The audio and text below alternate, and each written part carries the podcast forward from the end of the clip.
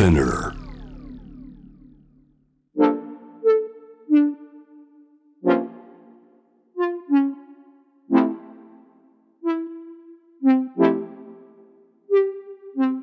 0時シーズン4エピソード3日本の状況をおさらい。であの最近発表されたジェンダーギャップ指数125位っていうその順位もそうなんですけれども一番問題なのはそのジェンダーギャップ指数っていうのが発表されたのが2006年からが始まりなんですけれども他の国々はこの指数を上げてるわけですよ。男性1とした時にその女性の指数も1に近づけてるわけですよ。ところが日本はずっと停滞してるんですよ。スコア自体は長期的に見てもそんなに変化がない。で他方でやっぱ順位が下がり続けている。っていうのは、まあ、私もその世界各国でのこういったジェンダーギャップをなくそうっていう取り組みの、まあ、速さとその結果に、まあ、日本が追いつけていないんだろうなっていう感想は持ちました。日本はどうして停滞してるんだろう？クオータ制も導入されないし、選択的夫婦別姓も導入されないし、同性婚も導入されない。いつになったら改善されるのかな？現状200年コースですよね。もう多分ねおそらくなんですけどもこういう勉強会やってますけどももう画期的に何て言うんだろうジェンダーギャップ指数が上位に上がるぐらい日本が変わるには政権交代とかやっぱり大きなことがないと難しいよねっていうのはよく出てます意見も。やっぱりこの最大の与党である自民党が一番難攻不落というか大変なのでここが変わらない限りは200年変わらないなっていうのがすごくあって。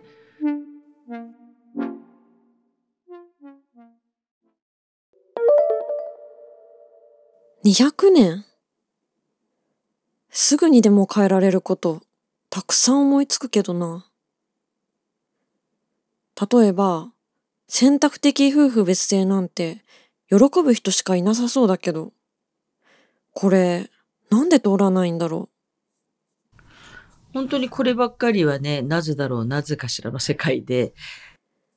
ここで現在の状況をおさらい。2023年2月15日、国会での様子です。立憲民主党の西村智奈美です。結婚した夫婦が希望すれば別々の名字を選ぶことができる。もちろん希望すれば一緒の名字を選択してもいい。そういう制度を私は実現をしたいというふうに思って前回総理に質問いたしました。このことはもう今から約30年前に法律改正案を作ってまとめたんですけれども、政府は国会に提出をしておりません。えー、私たちも議員立法として、ならばということで、22回、えー、議員立法として法案提出をしておりますけれども、自民党が反対して、えー、廃案になるということがずっと繰り返されてきております。総理は、この件について、国民の間に様々な意見があることから、まあ、議論を進んしていくんだというふうに答弁してるんですけど、まあ、総理就任以降、13回、同じ答弁を繰り返しておられるんですね。総理は、この望めば別の字を名乗ることができるという制度を作ることに賛成ですか反対ですかどちらですか？内閣総理大臣、岸田文雄君。えー、私自身は反対ということは一度申し上げたことはありません。これはあの、価値観や心に関わる問題であるからして、議論が必要だということを申し上げてきているわけであります。西村智奈美君。では、この制度を作ることに何が総理は引っかかって進めようということにはなっていないんですか？内閣総理大臣、岸田文雄君。えー、要は国民のの皆さんの中にさまざまな意見があるから、この議論が重要だということを、まあ、申し上げております。あの、自民党の中にも議員連盟の中で、賛成の活動をしている議員もいる。これはその通りであります。西村智奈美君。さまざまな意見があるから議論をすると、今日で15回目の同じ答弁をいただくことになってしまいました。自民党の中の意見の相違があるから、提出できない、そういうことなんですか？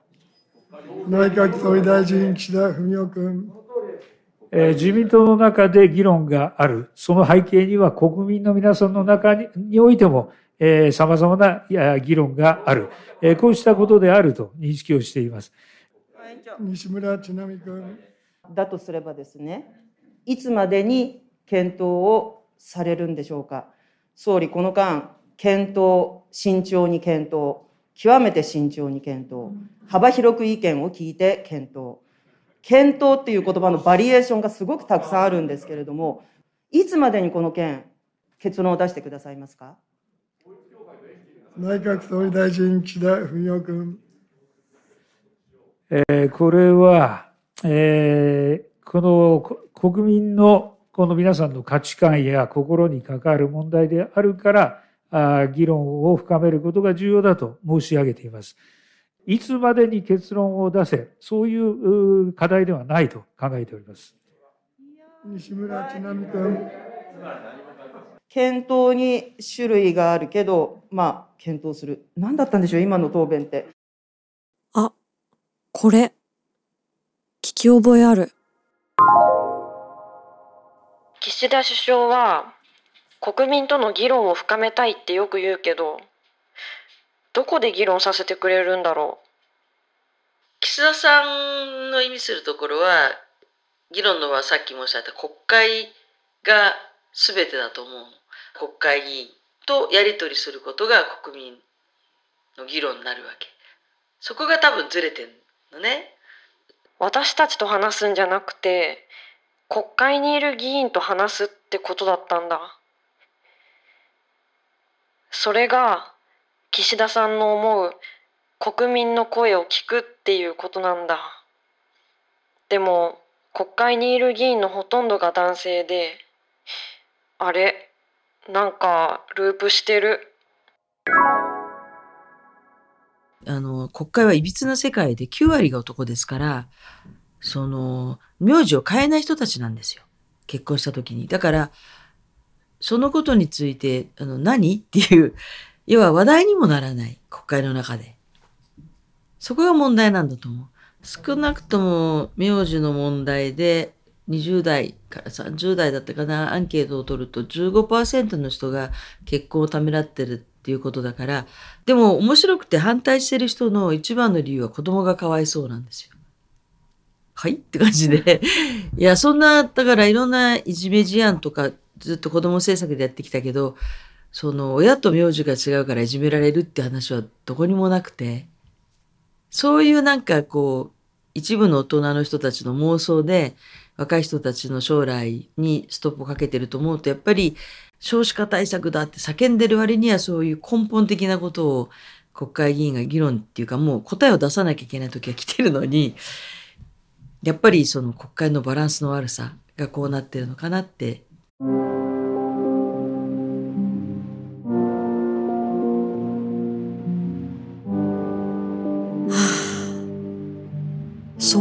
妄想ってどこから来るの？なんで反対なのか？その明確な答えは岸田さんから何にも出てこない。それなのに30年も反対し続けてる。何がそうさせるの？やはりあの選択的夫婦別姓もそうですけれども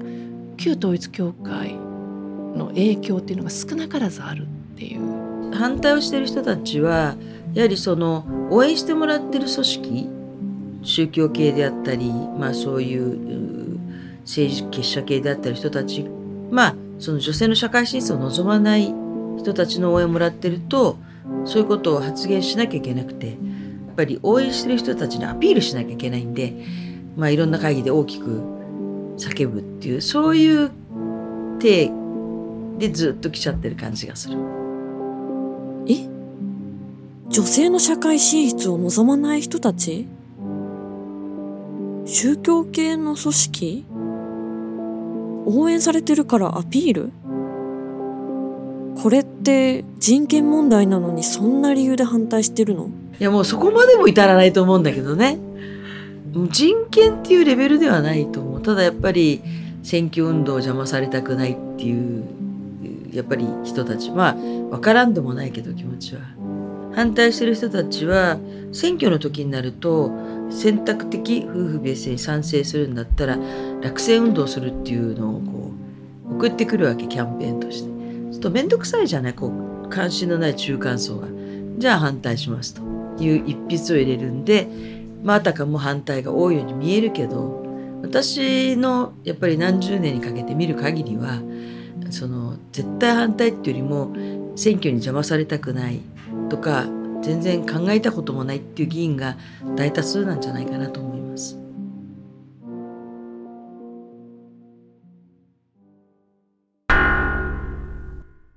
票ハラスメントというのはこの一票を投票してやるから、まあ、言うことを聞けだったりですとか、まあ、自分のコントロール下にこう置きたがるっていう、まあ、そういった行為のことを指します。いつでもですねやっぱり有権者を無限にできないっていうところがあのすごくあるかと思います。で特に奇数の少ない例えば1期とか2期とかそういう方だとまだまだその地盤っていうところも支持者の層もですねまだまだ安定してなかったりするので1票の重さっていうのがすごくま重いわけですよね。そういう構造の中で起こるハラスメントというふうに捉えていいかなと思います。なるほど。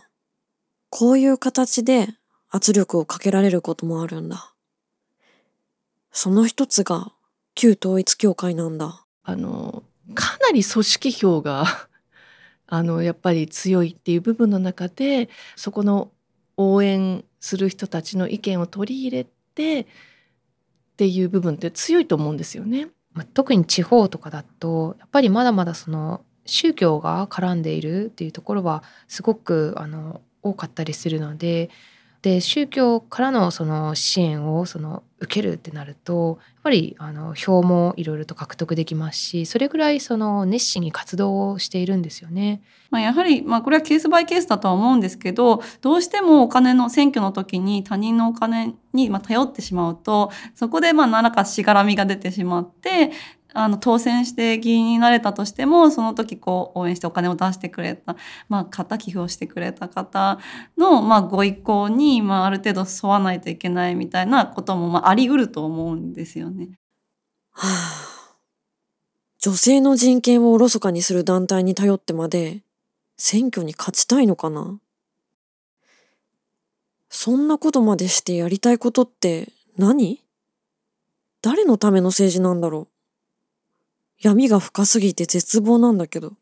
あの私たちのようなその草の根のこういった活動っていうのはまだまだ力が弱かったりとか人数自体も少ないのでやっぱりそこでちゃんと対抗できるような力を私たち自身がつけるでちゃんとその政治に関わっていくっていうことをしなければなかなか今のあの政治におけるその構造問題っていうのは変わっていかないだろうなというふうに危機感は持っていますね。なので例えば選択的夫婦別姓とか同性婚とか、まあ、なんで変わんないんだろうっていうふうに思っている若い人とかたくさん私の周りにもいるんですけれどもやっぱりなんで変わんないんだろうっていうふうに思っているだけではなくて実際に自分ができることをですね少しでもいいからやっていくでそういうふうに政治に関わっていくっていう行動を取らないと、うん、本当にいつまでたっても状況は変わらないというふうには思います。確かに私たちの活動で対抗して、組織票が作れるくらいにならないと。やはりあの選択的夫婦別姓もそうですけれども旧統一教会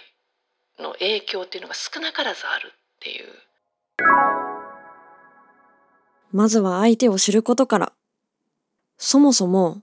どうして統一教会はジェンダー政策に反対するんだろうあの統一教会はたくさんあるそのいわゆる宗教右派と呼ばれている団体の一つでしかないのであの他にもたくさん例えば日本会議という日本最大の保守系団体と呼ばれる団体があってで日本会議っていうのはさまざまなあの保守系の団体宗教団体も含んでそのさまざまな団体をが、まあ、結束して一つの大きな連合体を作ろうみたいなそういう趣旨の団体だと思うのでじゃあその日本会議を作っている団体の中にかなり宗教団体が入っていると。で、まあ一番そのうち大きなものは神社本庁、神道系のところですね。それがまあもちろん神道数とか人数的にも大きいと思うんですけど、他にも本当に様々な宗教系の団体だとか、あるいはそのまあ、倫理収容団体と呼ばれるような団体とかそういうものが本当に連合体としていろいろ一緒に活動しましょうという感じでで家族を大切にしましょうとかそういう形の価値観で価値観に基づいた活動をしているところです。なるほど。旧統一教会は宗教右派の一つで似たような考えの団体は他にもたくさんあるんだ。早速、日本会議に所属してる議員を調べると、自民党と維新の会の議員ばっかり。こういう団体は、どうして選択的夫婦別姓に反対するの？やっぱり家族っていうのは非常に重要だと考えられていると思います。というと日本会議的なところにとっては家族っていうのは先祖から子孫につながる縦の線そここそが重要なんじゃないかと。でその縦の線を基本にしてカップルだけではなく親族としてぶわっと広がるようなそういうものも重要になってくる。でまあもちろんいろんな団体があるので右派の細かく見ていったらあの家族間違うと思いますそれぞれいろいろあると思います。であの例えば旧統一教会とかの家族間はあの伝統的家族を打ち出してはいるけれどもちょっと違うところもあると思うんですよ。あの先祖から子孫にどうのこうのみたいなそういうような家族観と統一教会の家族観はちょっとずれもあると思います。例えば合同結婚式とかで新たになんかつながりを作ってそれをどんどん世界に広げていきましょう的なところがあると思うのででまあ違いはあるんだけどそれでも大まかなところで伝統的家族とかというところでは共通するところもあると。でその共通点をもとにあの活動運動を作り出していくというところだと思います。伝統的な家族っていうのを大切にしてるのは分かった。でもそれと選択的夫婦別姓って両立できると思うけどな。はいそうですね。もう女性の人権だったり、まあ、男女平等ジェンダー平等の問題に反対する時にこう家族みたいなものをこう持ち出してなんかこうあたかも両者が相反するようなどちらかしか選べないみたいな形でこう提示して反対してくるっていう。で、まあ、その家族の価値みたいなものを言う時ってなんかこう特定のこう家族っていうのが念頭に置かれていてでそれはどういう家族かっていうとまあ、大体夫がサラリーマンこう雇われて働いている人夫だけがこう家庭の外で、まあ、お金を稼いでくる。で妻は専業主婦でかつ子供が2人、まあ、もしくは3人っていう家族、まあ、それから、まあ、人によってはおじいちゃんおばあちゃんがいるみたいな。でもこうしたなんか家族形態はこれって別に日本の伝統でもまあ何でもなくてえーとまあ、例えばこうサラリーマンというか雇われて働くような人が多数になっていくのって実は1960年代以降のことでそれ以前はやっぱ第一次産業に従事している人農業とか林業とか漁業とか、えー、がまあ圧倒的に多かったんですよね。でそれが60年代以降を今みたいなこうサラリーマンとしてなんか電車で通勤してこう働きに行くみたいなスタイルがま確立されていきます。でこの時期っていうのは日本の経済ずっと成長していたような時期だから家族の中で夫だけが働いていれば一応こう家族を支えていくというかことができたような、まあ、時代でもありましたよね。まあ、だから妻が専業主婦として家事とか育児とかあるいは嫁として、えーと、親の介護とかっていうような時代が続きます。もう今そんな暮らし方をしている人いなくはないけれどもやっぱ少数派にはなっていってるんですよね。そういうのがいつぐらいから始まるのかっていうと1980年代以降のことです。専業主婦がいる世帯よりも、まあ、夫婦共働き世帯の方が圧倒的多数になっていきます。っていうことを考えるとこうしたこう家族の価値みたいなことを言っている人々が念頭に置いているこう家族の形態ではもう生活できないような時代なわけで圧倒的多数の人にとっては。でもそうした時代の中でやっぱこう夫サラリーマン妻専業主婦でケアに専念みたいなこう家族が望ましいみたいなことがですね言われるようになったのって、まあ、80年代後半以降のことだとするとお父さんだけが外で働いてお金を稼いでくればそれで子供も大学まで行けたみたいななんかそういう時代がもう終わった後にまあ、なんて言うんですかねこうある種ノスタルジーみたいなものも巻き込みながらこういった言説っていうのは出てくるんだろうなっていうふうには思います。ノスタルジー？それだけ？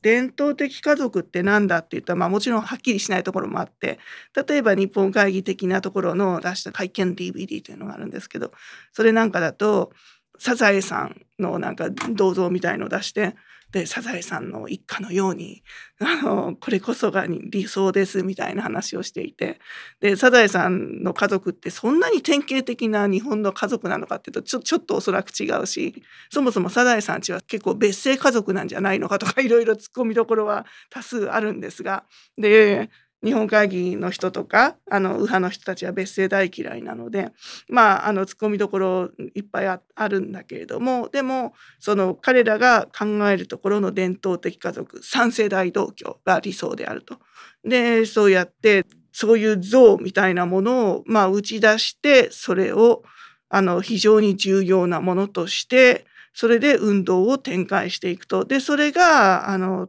例えば90年代半ばからある選択的夫婦別姓反対だとか2000年代初めにあったバックラッシュであるとかあるいは最近の LGBT 理解増進法案をめぐる議論とかさまざまなところに影響しているって感じだと思います。あ、なんかつながってきたかも。さて、ここで今のジェンダー政策の状況をおさらい。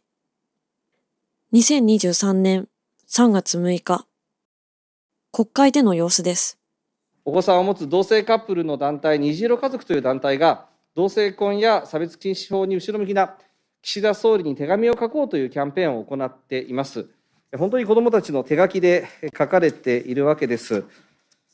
読みたいと思いますけれども、岸田総理大臣へ、私の学校の友達はママが2人のことを分かってくれるのに、日本はなぜ分かってくれないんですか？子供にも分かるように教えてください。小学校1年生よりとあります。このお子さんにどうお答えになりますか？岸田内閣総理大臣。あの、若い皆さんの中において、こうした思いが多くあるということ、このことについては重く受け止めなければならないと感じながら読ませていただきました。あまあ、こうした思いもしっかり受け止めながら議論を進めていかなければならない、えー、こういったことを強く感じているところであります。石川大我君。総理の答弁がですね小学校1年生に分かったかと言われますとちょっと分からないんじゃないかなと思いますが端的に小学校1年生に答えるとしたらどうお答えになりますか？岸田内閣総理大臣。みんなでえこの議論を進め、この問題についてみんなで結論を出していきましょう。そういった努力を続け、えを進めていきたいと考えていますと申し上げます。石川大我君。あの議論を進めているだけではですね、私たち死んでしまいます。議論する、議論する、議論すると言って、物事が進まなかったということは非常によくあります。人権の問題というのは、少数派の人権というのは、多数決で決められる問題では私ないというふうに思っています。まこうした手紙を見ているとですね、自分の子供の頃を思い出します。ま同性愛者と気づいたのが中学生、差別や偏見がひどい中、誰にも言えないというような状況でした。まその時に出会ったのは憲法14条です。法のの平等です。いつか同性婚ができるんじゃないかと私は子供ながらに期待をしておりました。しかしできないので今こうしてこの場所に立たせていただいております。総理、私はいつ愛する人と結婚ができるようになるんでしょうか？岸田内閣総理大臣。こうした、家族観をはじめ国民に広く関わる問題であるから、こうした議論について国民のこの理解や議論が深まらなければならないと申し上げています。いつ結婚できるんですか？というご質問でありますが、こうした社会の理解や議論の深まりをこの進めることによって結論を出していく、こうした取り組みの進み具合によって、この時期が決まってくると考えます。石川大我君。もう社会の理解は進んでいますよ、総理。毎日新聞賛成54%、18歳から29歳に至っては80%、読売66%が賛成、朝日も72%が賛成、自民党の支持者の方でも67%が賛成、産経 FNN の調査でも自民党支持層で60.3%が賛成です。国会のお決めになることというふうに言わずに、積極的に自民党総裁として、これを法務委員会で議論するんだと、議論しましょう。言ってください。岸田内閣総理大臣。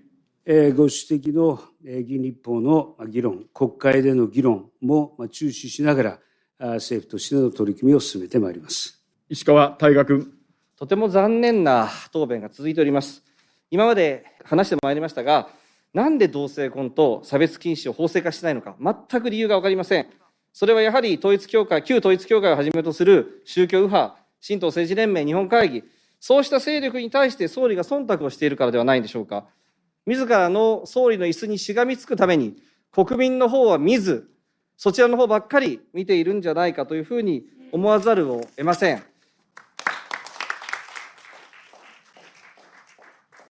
でもなんかすごい中途半端ですよね。こう家族が大事って家族には価値があるんだっていうならあらゆる 形態の家族をなんか支援したりあらゆる形態の家族がなんかこう生きやすいようにサポートしてあげればいいというかサポートできるような政策を作ったらいいのに、まあ、そこをあんまりせずになんか家族って大事だよねみたいな ことをなんか言ってるだけな気がするんですよね。なんかだからそこが 本当にそう思ってるんだったらちゃんと政策としてなんか考えてやってくださいよっていうふうに常に思うんですけど。次回はジェンダー政策に反対する意見がどのように作られてきたかその歴史をたどりますお聞き逃しなく0時は毎週水曜日にニューエピソードを配信中メッセージは概要欄のリンクからお送りください皆さんの声どんなメッセージでも本当に嬉しいですぜひお気軽にコメントをお待ちしています。ハッシュタグは、レイジポッドキャスト。アルファベットで、R、A、G、E。カタカナで、ポッドキャストです。それでは、また来週。